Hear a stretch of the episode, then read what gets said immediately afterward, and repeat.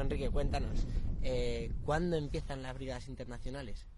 Las brigadas internacionales llegan a España a partir del 14 de octubre del 36. Antes, previamente, ya se había organizado principalmente en Francia. Eh, los partidos comunistas europeos, la Cominter, organiza, eh, ya que las democracias habían traicionado a la República y no le permitían ni ayuda militar, ni tan siquiera eh, vender armas, ni, con, ni, abastecerle de ningún tipo de armamento, pues los partidos comunistas organizan una ayuda a la República. hacen dos reuniones, ya más o menos queda todo organizado y a partir de octubre es cuando empiezan a llegar ya los primeros eh, iban en tren al principio los primeros trenes a la zona de Albacete a la capital y al principio se empiezan la instrucción en, la, en el cuartel de la Guardia Civil que está en la avenida de la Guardia Civil en Albacete ahí es donde empiezan las primeras instrucciones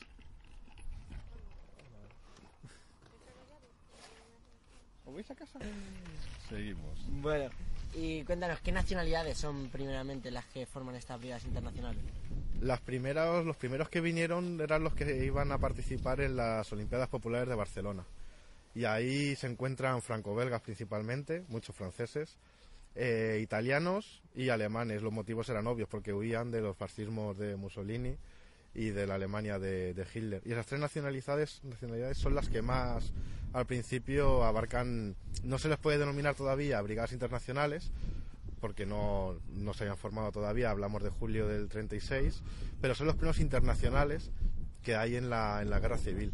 Ellos, eh, cuando la sublevación militar les coge en Barcelona, evidentemente suspenden las Olimpiadas Populares y se quedan en la propia capital de Barcelona. Muchos de ellos participan en la toma del Hotel Colón junto con los anarquistas y los del POM, que en Barcelona era muy, estaban muy potentes, sobre todo los anarquistas, estaban muy potentes en Barcelona. También los del POM, que luego ya se fueron yendo para Aragón, y Barcelona, por así decir, quedó más en poder de, los anarquistas.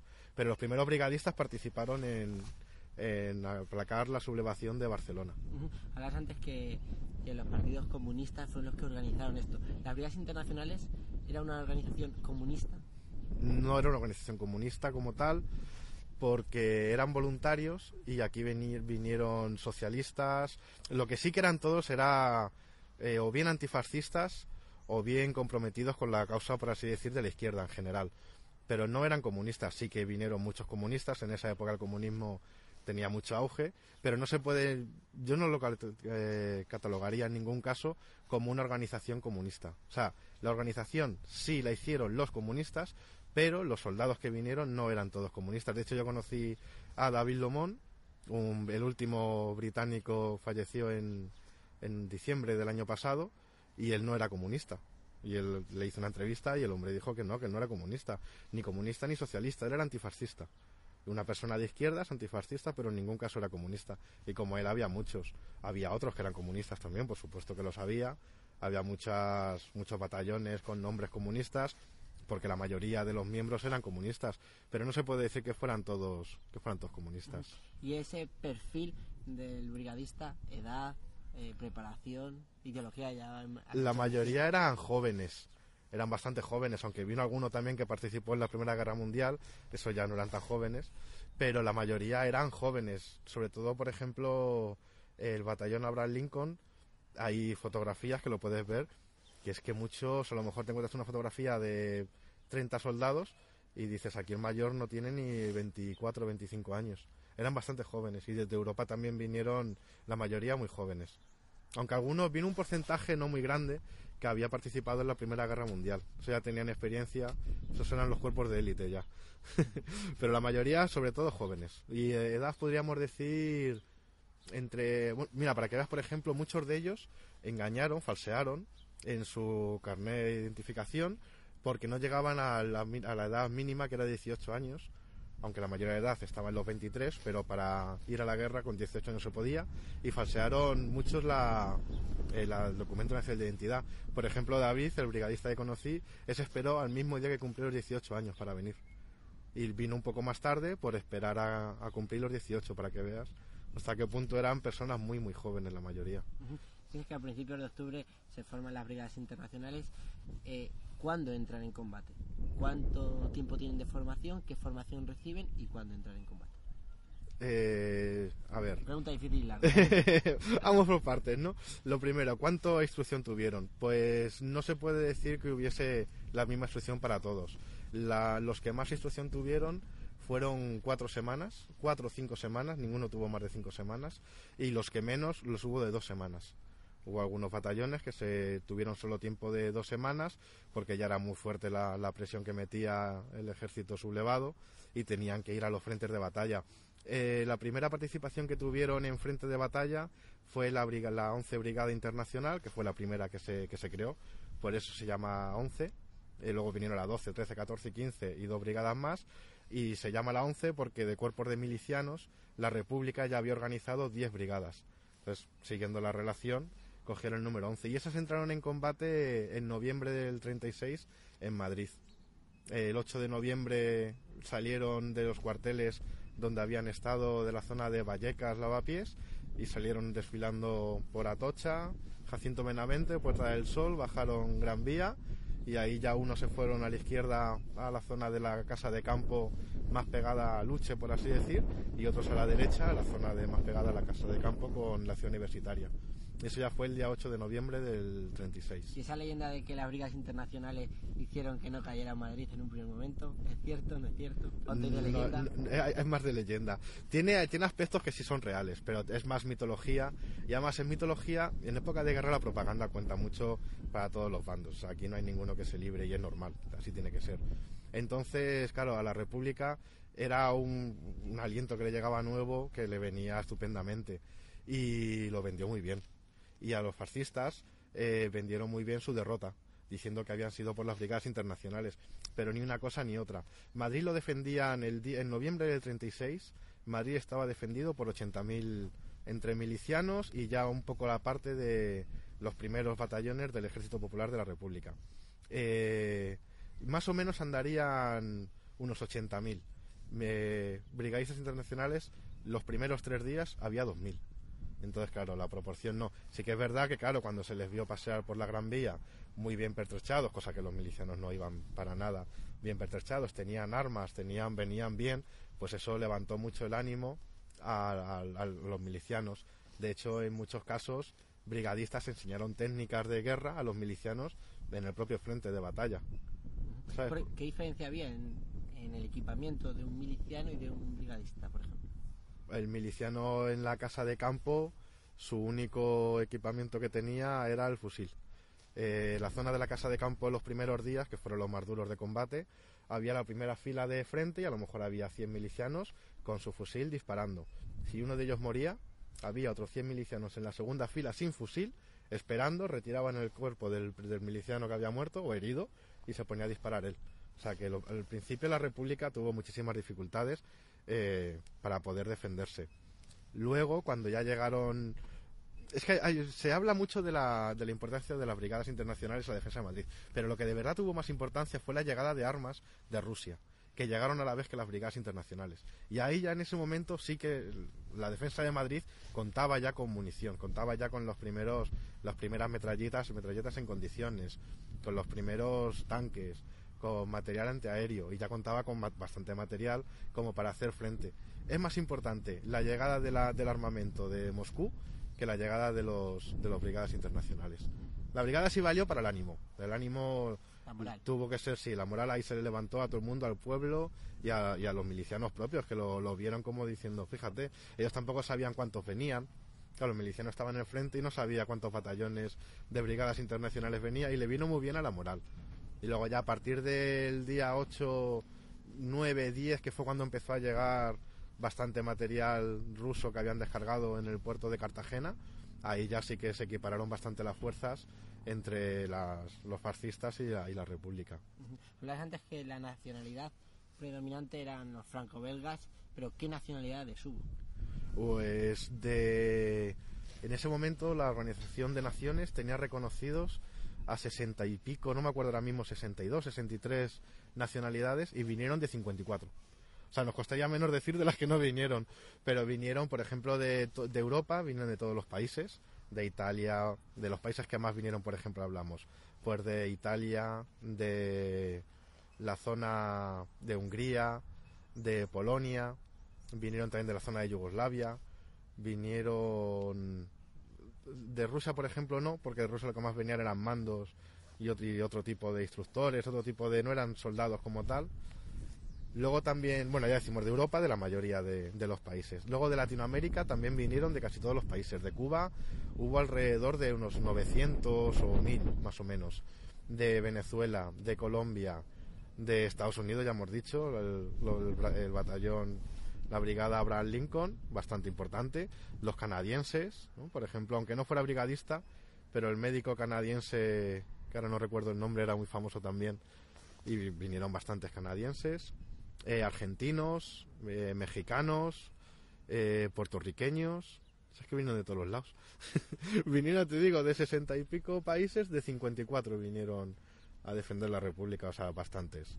Y si tuviéramos que llegarnos con dos países, por así decir, del núcleo, sería Francia a la cabeza y luego seguramente Italia o Alemania. También por proximidad, claro. Por proximidad, Inglaterra, ingleses, irlandeses. Uh -huh vinieron muchos. La brigada Abraham Lincoln, que es la que entrenó en Villanueva de la Jara, ¿cómo fue su entrenamiento, si sabes algo de ellos? Cuando ellos llegaron ya estaba un poco, por así decir, saturado el, los primeros eh, campos de entrenamiento que llegan, tenían. Pues ellos salen en... Ellos llegan a... a ver, voy a, hacerlo para atrás. La brigada Abraham Lincoln entra en combate en febrero del 37, entran en el Jarama. Ellos llegan aquí en enero, en enero. Ellos saldrían. Zarparon de Nueva York, ese dato sí lo sé, lo que no recuerdo es la fecha. Saldrían en noviembre más o menos, porque tienen un mes de, de viaje. Saldrían en noviembre, entre octubre, noviembre saldrían de Nueva York y llegaron a, a España en diciembre más o menos. Y tuvieron cuatro semanas de entrenamiento en, en Villanueva. Lo que no sé si fue todo el, el entrenamiento en Villanueva de la Jara. Y entre la zona de la Mancha. O en, sí, en otra, es entre las dos. Entre las dos seguramente sí, porque ahí sí puede cubrir, porque vinieron cerca de mil, mil y pico. Entonces, para ser un pueblo me parecería mucho. En dos ya sí. En dos ya sí. Y a lo mejor eh, parte del grupo también eh, podría haberse quedado en Albacete. Luego de allí ellos salieron al frente de, batalla en febrero del 37, cuando ya la República se da cuenta de que el ejército fascista pretende hacer un ataque por la zona del Jarama y que no es una operación para disuadir y atacar por otro lado, pues les mandan venir al Jarama. Eh, salen de Albacete y se quedan un día en Chinchón, allí donde se organizan y ya de Chinchón el, pues si mal no recuerdo, el 16, 17 de, de febrero salen al frente. Ya en, en, camiones desde Chinchón hasta la zona de Arganda, por así decirlo, más cerca de Arganda. Una batalla bastante dura, ¿no? Pues sobre todo en los primeros momentos. En los primeros momentos fue, bueno, el, Enrique Lister, uno de los acabó siendo general, pero en ese momento creo que era capitán, eh, dijo que la batalla del Jarama era la primera gran batalla de la historia. Ahí se utilizó el armamento que se iba a utilizar después en la Segunda Guerra Mundial. Ahí los combates aéreos fueron ya de, un nivel avanzado como nunca se había dado. Eh, los tanques rusos, el T-26 y el T-26B que se utilizaron en la Segunda Guerra Mundial, entraron en, en, batalla, por así decir, en Jarama, aunque ya habían entrado antes en la batalla de Ocaña, pero allí no tuvieron mucha festividad porque les faltó apoyo aéreo y no pudieron demostrar todo lo que valían, pero ya en el Jarama sí. Entonces eh, fue la primera gran batalla de la historia de las guerras, la batalla del Jarama. Lo más duro fue, al principio, no, no te creas que fue duro al principio, porque ellos avanzaron muy rápido, los fascistas avanzaron muy rápido, porque la República no tenía claro que fuera un intento de verdad de cortar la carretera de Valencia. Se pensaban que iban a seguir intentando entrar por la zona de la Casa de Campo, eh, la Puerta de Hierro, Carabanchel, y pensaban que esto era una maniobra de distracción, para que la República enviara tropas a, a esa zona del noroeste, del suroeste, y ellos entrar por otro lado. Y fue cuando ya llevaban una semana de combate y el ejército fascista había avanzado mucho, ya había llegado hasta Puente, hasta el, la Vega del Pingarrón, cuando ya se dieron cuenta de que iban en serio y entonces ya tuvieron que mandar todas las tropas. ¿Y la, la brigada Abraham Lincoln qué papel jugó en esta batalla? Eh, se juntó, bueno, no trabajaba por así decir sola. Entraron en combate junto con los irlandeses y junto con la 11 Brigada Internacional Entonces, el primer día que ellos entraron en combate, eh, su intención era eh, que los fascistas que habían tomado el puente, la vega del Pingarrón, se retiraran de ahí. Entonces la estrategia era, unos iban a ir por el centro, otros por la derecha y otros por la izquierda. Y ellos iban por el centro. Entonces ellos empezaron a avanzar y por diversos motivos, tanto los de la izquierda como los de la derecha, que eran los irlandeses y la 11 Brigada Internacional, la 11 o la 12, no recuerdo de cabeza. Yo creo que es la 11, pero a lo mejor puede que sea la 12. Eh, por distintos motivos fallaron y no pudieron darle la cobertura que necesitaban. Pero ellos siguieron avanzando. Entonces, claro, los fascistas vieron desde lejos que se les acercaba a un ejército que se les iba a quedar pues a tiro de piedra y sin poder hacer nada. Les dejaron avanzar y empezaron a disparar. Y es lo que se conoce eso como las colinas del suicidio. Y eso fue el motivo principal. Ahí ya sí que eran duros los combates, porque también los dos ejércitos ahí ya estaban muy preparados, pero estratégicamente la República aquí tuvo muchos fallos.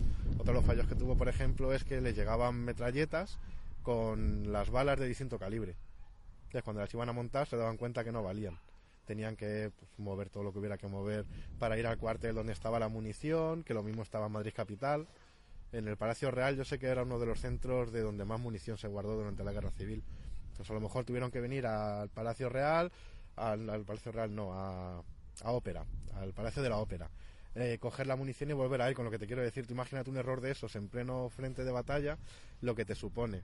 Y ahí, a partir del día 15, fue cuando los combates de la batalla del Jarama se empiezan a intensificar ya a niveles muy grandes, por así decir, y donde más bajas sufre la brigada Abraham Lincoln, llegando a tener en un solo día, llegó a tener cerca de 200 bajas. De los mil y poco que llegaron, o sea, casi una quinta parte. Casi una quinta parte. Lo que pasa es que no todos entraron en combate a la vez. Lo iban dejando, no entraban, se quedaba retaguardia. Claro, para si el primer por así decir, ejército fallaba, pues siempre tenía que haber un retén, una retaguardia, y, la misma brigada tenía una parte que iba para el frente y otra parte que se quedaba en la retaguardia. Y aquí iban muy bien acompañados. La brigada Abraham Lincoln formaba parte de la 15 Brigada Internacional, eran los de habla anglosajona, aunque también había un batallón de, nacionales, de españoles, había cubanos, había latinoamericanos de todos los países, de México, de Puerto Rico, pero principalmente aglutinaron a todos los de habla inglesa. Entonces entre ellos sí había muy buena comunicación y más o menos sí se organizaron bastante bien. A nivel me refiero de soldados. El problema ya de la estrategia fue otro y que fue y le salió muy caro. Porque fíjate, un error de estrategia de avanzar un ejército y que de ir apoyado por dos frentes a avanzar solo el ejército y que no le apoyen, pues les dejó vendidos. ¿Y qué más protagonismo? ¿Cómo se desarrolló la guerra para estos norteamericanos? ¿Llegaron más después de ese eh, mil iniciales? ¿Vinieron más norteamericanos o no? Eh, no, por lo menos en contingentes en barcos no. No, porque además cuando vinieron lo organizaron en Estados Unidos, en Nueva York, y salieron todos en, no recuerdo si fueron tres o cuatro barcos. A partir de ahí ya no salieron más. Sí pudieron venir a lo mejor estadounidenses que estuvieran afincados o bien en Francia o en Italia, eso es posible. Pero ya de Estados Unidos partir para acá ya no. No, solo los que partieron en diciembre del, del 36. ¿y cómo transcurre la guerra para aquellos que no cayeron en la batalla del Jarama, que fueron muchos? Esto, a partir de la batalla del Jarama, la 15 Brigada Internacional estuvo en casi todos los frentes importantes.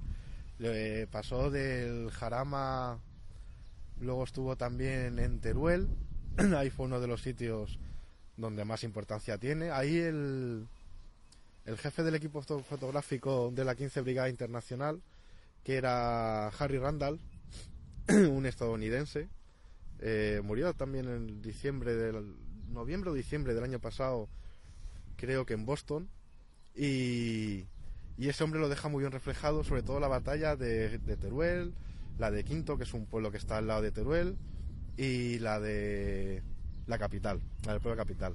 Esa fue una de las batallas más importantes que, en las que estuvo la 15 Brigada Internacional. También estuvieron, como no, en la de Brunete. Estuvieron. Ellos, yo creo que a Córdoba no llegaron a bajar nunca. Yo creo que quitando el sur, las batallas del sur, que allí yo creo que no estuvieron, en las del resto de batallas a partir de febrero del 37 estuvieron en todas. En la del Ebro, por supuesto. Allí en el Ebro participaron todas las brigadas. Entonces allí estuvieron también y, ya está. hasta su retirada.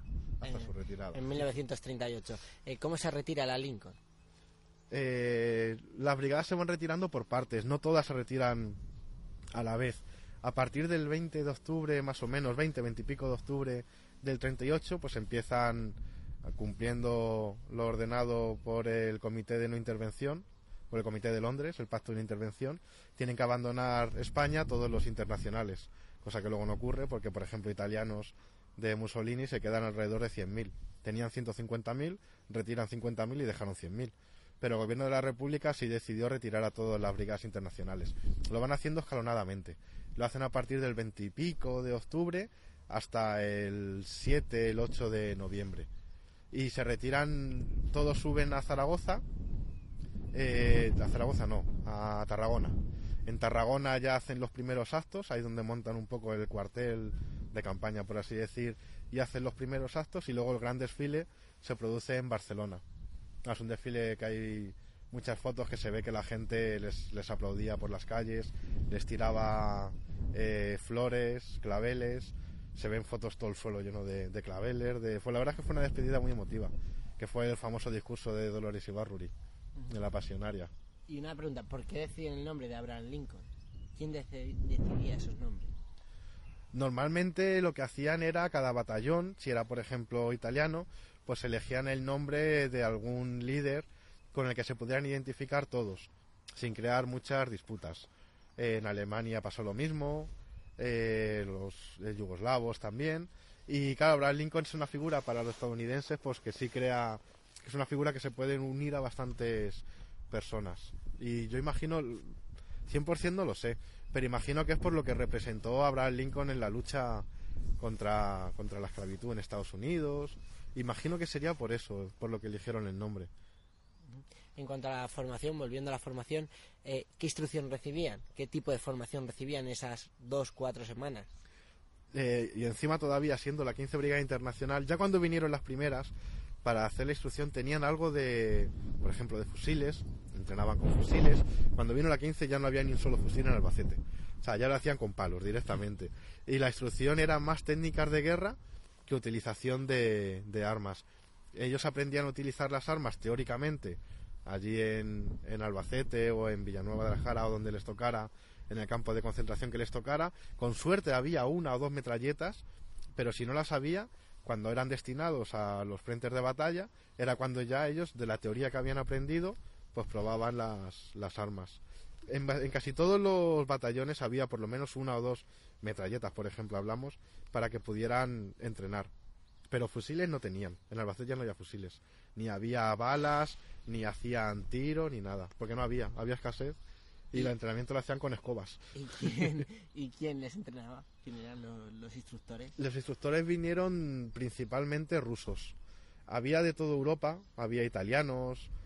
Imagino seguramente que de, de la Lincoln vendría algún inglés. Seguramente sería inglés eso lo desconozco, pero yo apostaría por algún inglés había. Pero principalmente los que mandaban, por así decir, la instrucción eran rusos. Eran mandados por el ejército rojo de Stalin. Eso sí, ahí sí organizaron, ellos sí se quedaron con la organización, por así decir, de la instrucción de los, de los brigadistas. Eh, uno de los motivos por lo que la República en un principio no quería que, que se organizaran las brigadas internacionales, uno de los motivos era porque sospechaban o temían que el Partido Comunista de Rusia, de la Unión Soviética, se hiciera con las estrategias de, combate de las brigadas. Entonces que el ejército nacional, lo que el ejército republicano, el ejército popular, no pudiera controlar las operaciones. Tenían mucho miedo a eso.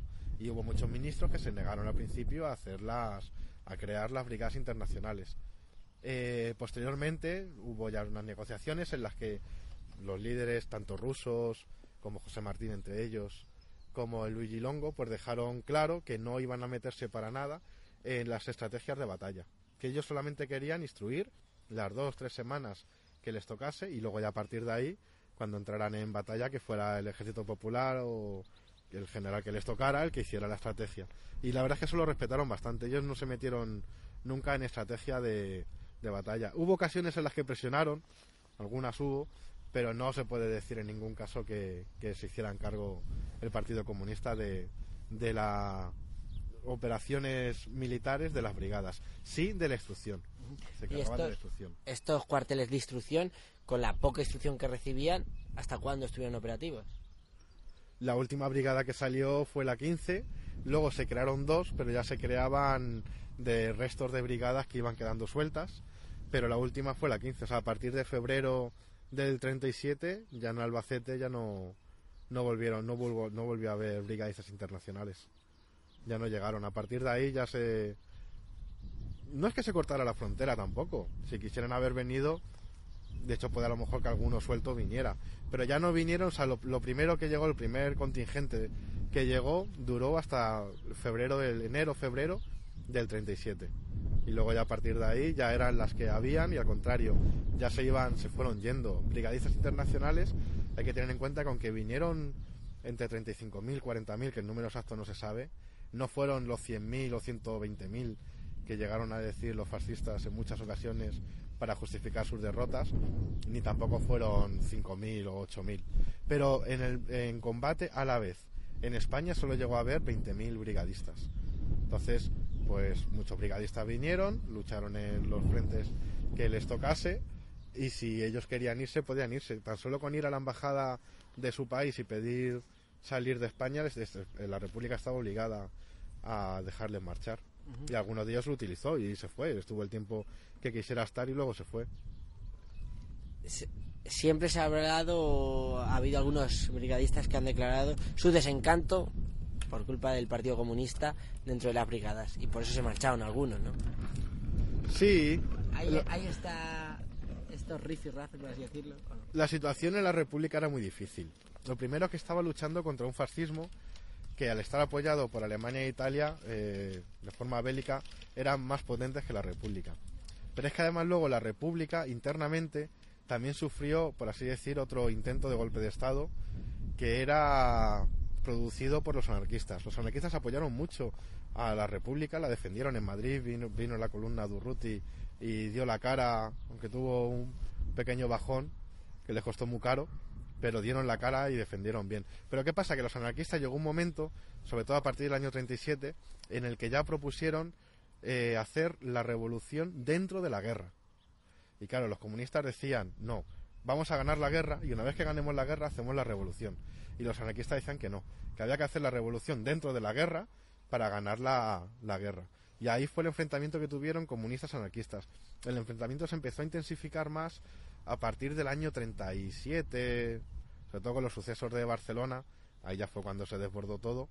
Pero el motivo principal era las dos luchas que había entre comunistas que decían que no, que primero vamos a ganar la guerra y luego ya veremos la revolución, y anarquistas que decían que de eso nada. Se hace la revolución y ganando la revolución ya se ganará la guerra. Yo creo que en este caso, bueno, eso es, opinable, cada uno puede tener su opinión. Mi opinión es que ahí los anarquistas se equivocaron. Porque en ese caso lo primero era ganar la guerra y una vez que se ganase la guerra ya se podría hacer lo que quieras. También hay que entender que hemos vivido, acabada la, la guerra civil española, comenzó la Segunda Guerra Mundial y hemos vivido muchos años de Guerra Fría, en lo que el capitalismo, el, el occidente, que era la zona en la que nos tocó vivir, ha vertido muchas mentiras sobre el comunismo. ¿Sabes? Ni, ni fue todo como se dijo, ni fue todo como lo cuenta el Partido Comunista, seguramente. Tiene que haber un término intermedio que sea el más equilibrado. Sí que hubo mucha gente que se mosqueó con, con los comunistas. Hubo muchos que, por ejemplo, cuando vinieron a Madrid a luchar muchos milicianos, eh, es que quien organizaba las milicias en Madrid principalmente era el quinto regimiento y era el regimiento del Partido Comunista. Entonces, claro, si tú tienes un ejército en el que tú eres la mayor parte del ejército, pues es normal que pidas tener poder. O sea, dentro yo lo veo lógico, eso yo lo veo así, decir, el, el, Ejército Popular de la República nace como germen del quinto regimiento.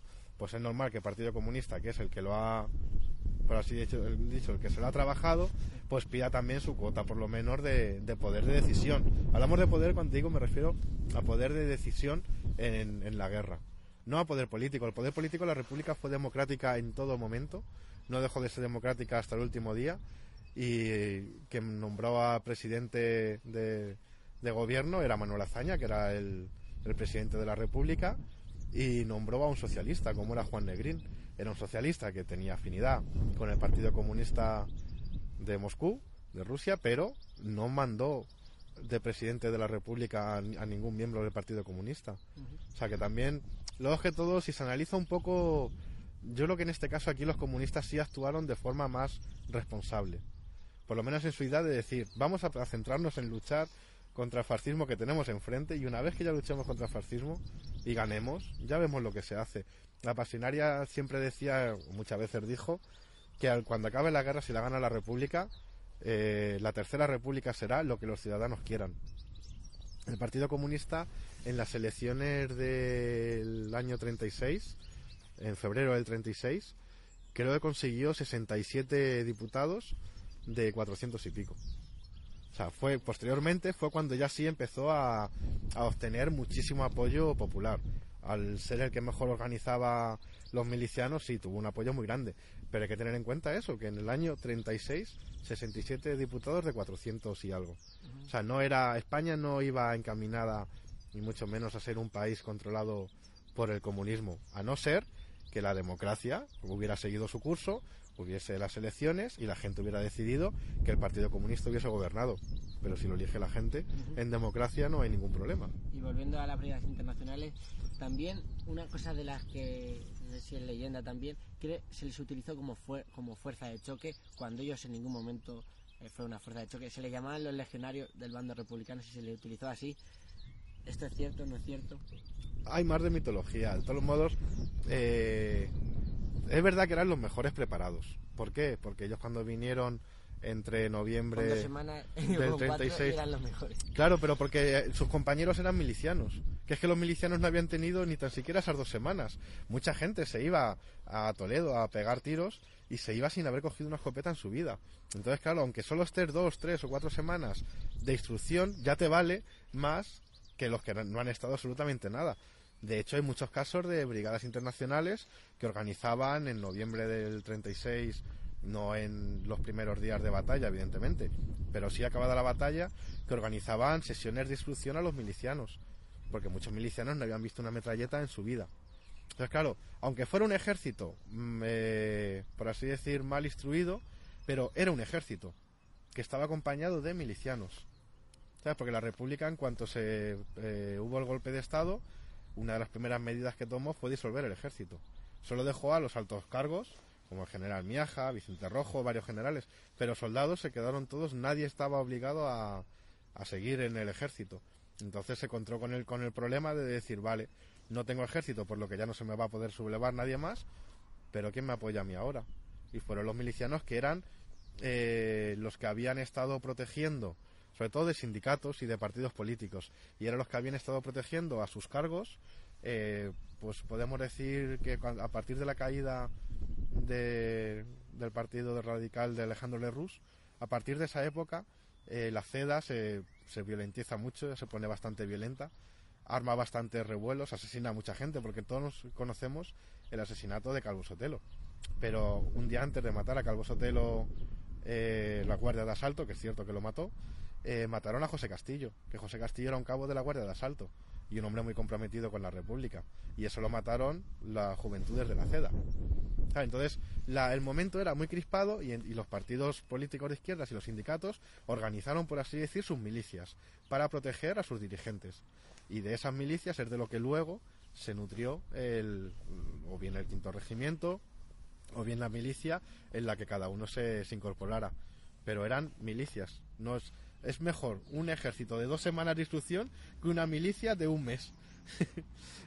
Aquí las milicias las instruían en el quinto regimiento, hablo, se instruían en el convento de Franco Rodríguez, de Francos Rodríguez, una calle que está en el barrio de Tetuán.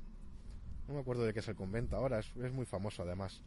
Y la instrucción que hacían era más escasa aún que la que traían las brigadas internacionales. Era de, de peor calidad todavía. ¿Y qué reconocimiento tuvieron las brigadas internacionales a nivel internacional? Valga la redundancia. ¿Sus países se les apoyó? ¿No se les apoyó? Pues ¿Cuándo acabada- volvieron? ¿Cuándo volvieron? ¿Cómo los recibieron? Acabada la guerra civil, muchísimos, a pesar de participar en la despedida, no pudieron volver a sus países. Alemanes, eh, italianos, evidentemente, eh, allí gobernaba los que gobernaba el fascismo y no iban a poder volver, no volvieron. ¿Y dónde Pero, fueron? por ejemplo, se quedaron en España muchos y otros fueron a París, a Francia, perdona. Y luego participaron en la, en la Segunda Guerra Mundial. Muchos de ellos en la Legión extranjera de, de Francia. ¿Sabes? Ninguno pudo volver y sus sitios elegidos, la mayoría, podemos decir que fue Francia. Por ejemplo, la Brigada Abraham Lincoln ha estado dentro de la lista de organizaciones terroristas que hace la CIA hasta el año noventa y pico. Sí, sí, estaban metidos dentro de una organización terrorista, la Brigada Abraham Lincoln.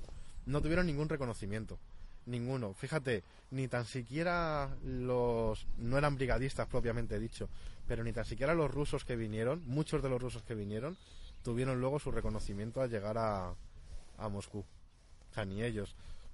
Reconocimiento a nivel poco institucional empezaron a tener a partir, en algunos sitios ya a lo mejor años 60, 70, y en la mayoría de los sitios a partir de los años 90, cuando ya se les reconoce, aunque eso solamente en forma de poner un monolito en una plaza de Copenhague, pero eso lo han hecho a partir de los años 90.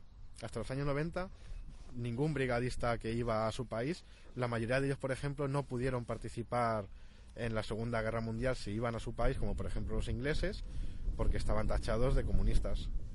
¿Sabes? Acabaron participando muchos de ellos, pero en un primer momento la corona inglesa se lo, se lo negó, participar en la Segunda Guerra Mundial.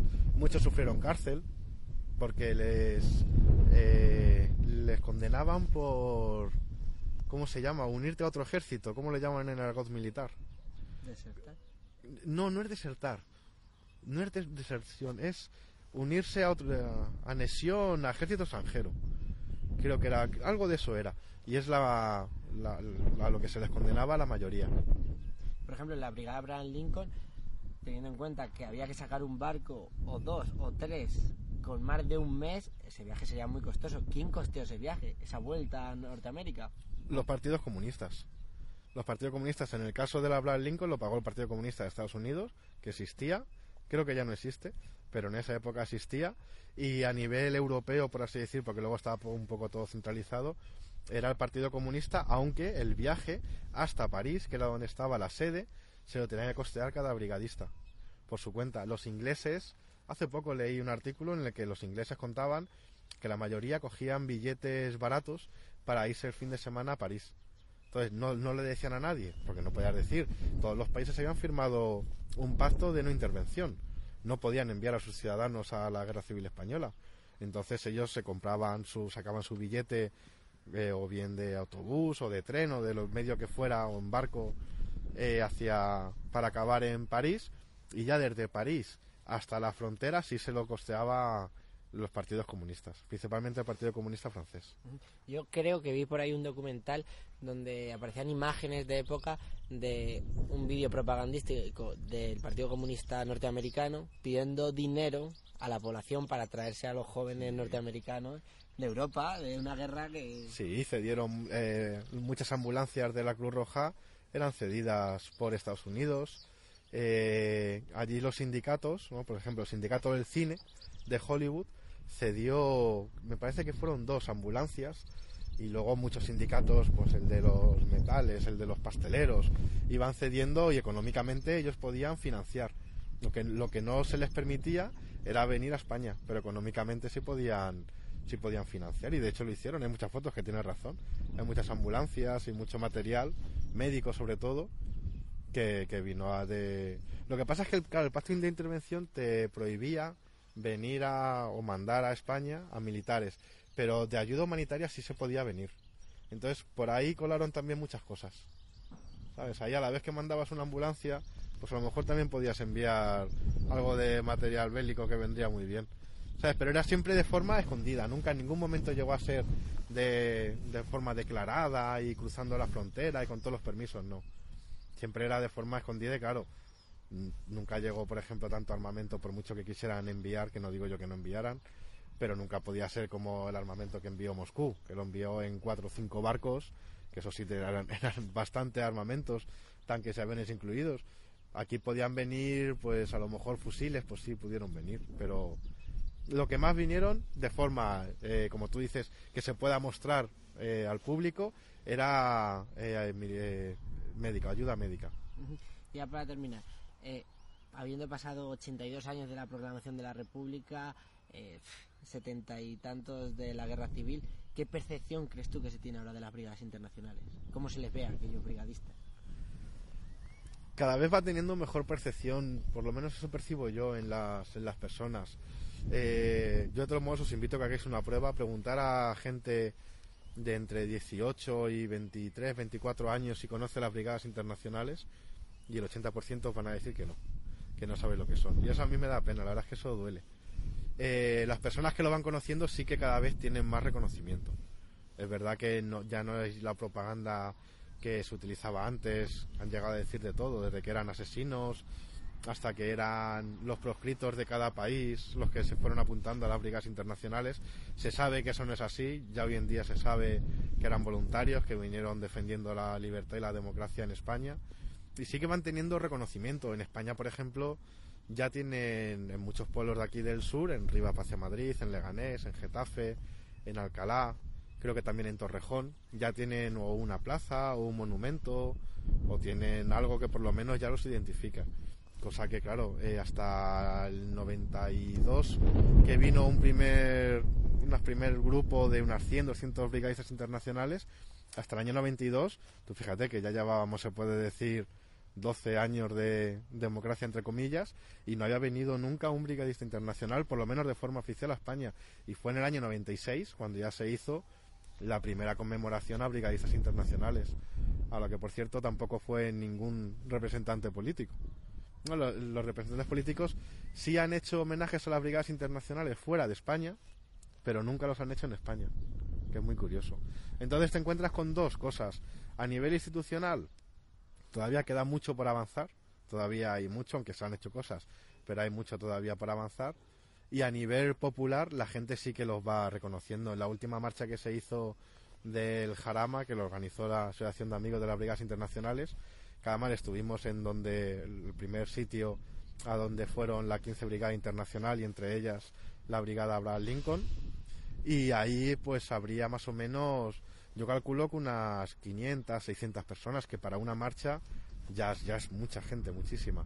Esto hace 6, 7 años de haberse hecho que no se hacía, pues no hubieran ido más de 20, 30 personas. Entonces sí que es verdad que ya se va avanzando a nivel popular, parece que más rápido que a nivel institucional, pero sí se va, sí se va avanzando. La ley de memoria histórica recoge un apartado muy importante, que es el reconocimiento de la nacionalidad española a todos aquellos brigadistas internacionales que hubieran luchado aquí en España. Eso también fue un paso muy importante. Ya se les reconoció en la ley anterior que hizo el Partido Popular, pero se les reconocía con muchas dificultades. Y a la, última ley de memoria histórica ya se les reconoce abiertamente. Y eso sí fue, además, ellos lo pedían. Los brigadistas internacionales lo pedían no por venirse a, a nacionalizarse españoles, que no tienen intención, ya eran todos muy mayores, ya no se van a venir a España, ¿no? Pero sí como reconocimiento. Por ejemplo, David Lomonsi se sacó el pasaporte español y cuando venía a España él iba presumiendo de su pasaporte español. Y eso, pues fíjate, se le hizo en el año eh, 2000, 2000 y poco. O sea, que ya habían pasado 70 y pico años de que él abandonara España. Vamos avanzando de forma lenta, pero bueno, yo sí estoy contento porque sí se va, sí se va avanzando. La Asociación de Amigos de Bregas Internacionales, por ejemplo, ellos te lo dicen, cada vez son más los apoyos que reciben, es más las personas que les llaman para informarse sobre, oye, ¿y esto cómo fue? ¿Y qué pasó? ¿Y dónde puedo documentarme? Cosa que antes no pasaba. Pues ahora ya sí va pasando.